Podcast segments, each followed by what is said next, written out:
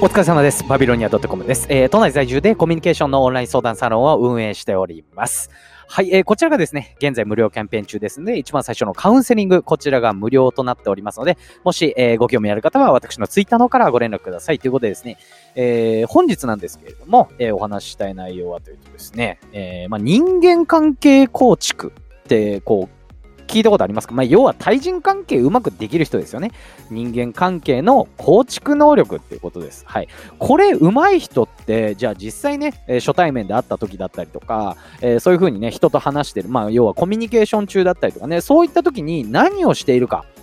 っていうことですね。はい。具体的にそういったポイント、これを押さえてないと、結局ね、相手からこう煙たがれたりだったりとか、本当にね、こう何かこうコミュニティに入れなかったりだったりとか、結構あるので、これ皆さんもね、関係あるお話なので、よかったら最後まで聞いてみてください。ということで、いっちゃいましょうか。それでは参りましょう。バービートーク、スタート。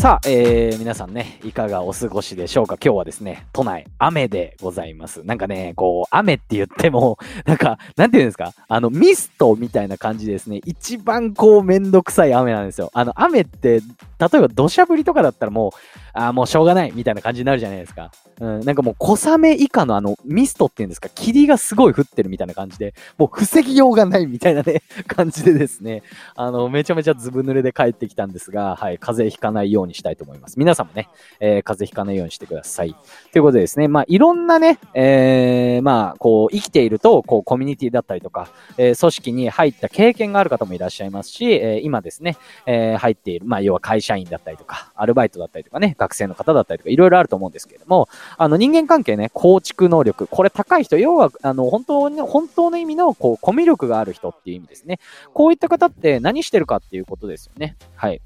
これ結構勘違いしてる方いらっしゃるんですけれども、あの、そういったですね、あの、人間関係構築能力、えー人間関係ってなんか、金婚観光みたいなね、言い方になっちゃったんですけど、はい。こういった人たちは、えーどうしてるかっていうと、えー大体ですね、負けの姿勢であるんですよね。負け？負けなのにいいの？みたいな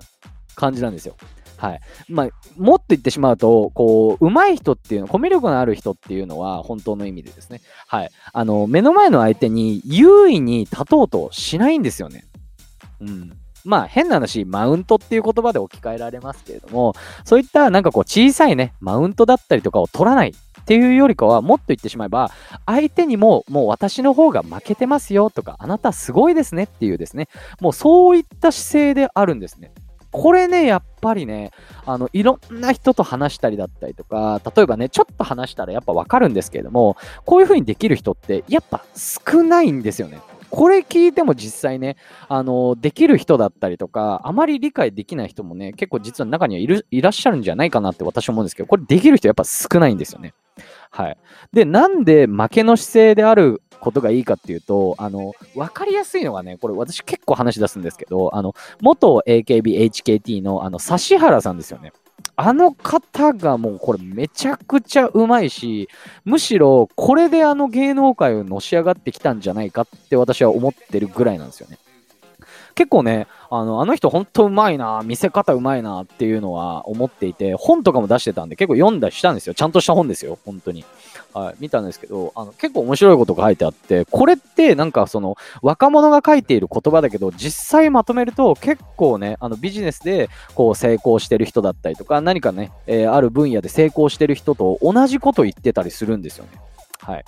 ということなんで、まあ、あの負けの姿勢であること、要はね、あの自分の方がもう劣ってますからっていう風になると、相手はどうなるかっていうと、やっぱり自尊心をくすぐられるんですよね。うん。優位に立とうとすればするほど、自分のね、何かこうね、えー意地だったりとか、見栄だったりとか、権力っていうものを振りかざすと、人って自然とですね、やっぱりそれに対抗したくなるんですよ。はい。もう本当になんかこう自動的にファイティングポーズをお互いに取ってるみたいな。うん、そんなこと良くないじゃないですか。うん。でやっぱり、まあ、できればっていう言い方はおかしいですけれども、基本的には負けの姿勢であり、あの変な話ね、敵を作らないって言い方の方が強いかもしれません。はい。やっぱり相手に勝とうとする。例えばね、ビジネスで競合他社が、えー、としてガンガン行くっていうよりかは、そういうのではなくて、最初からもう勝負をしないっていう考え方がですね、私は結構いいんじゃないかなって。これ結構ね、あの、有名な方で言うと、あの、西野さんとかが言ってるんですけども、私はこれ、これ本当にね、昔から思っていて、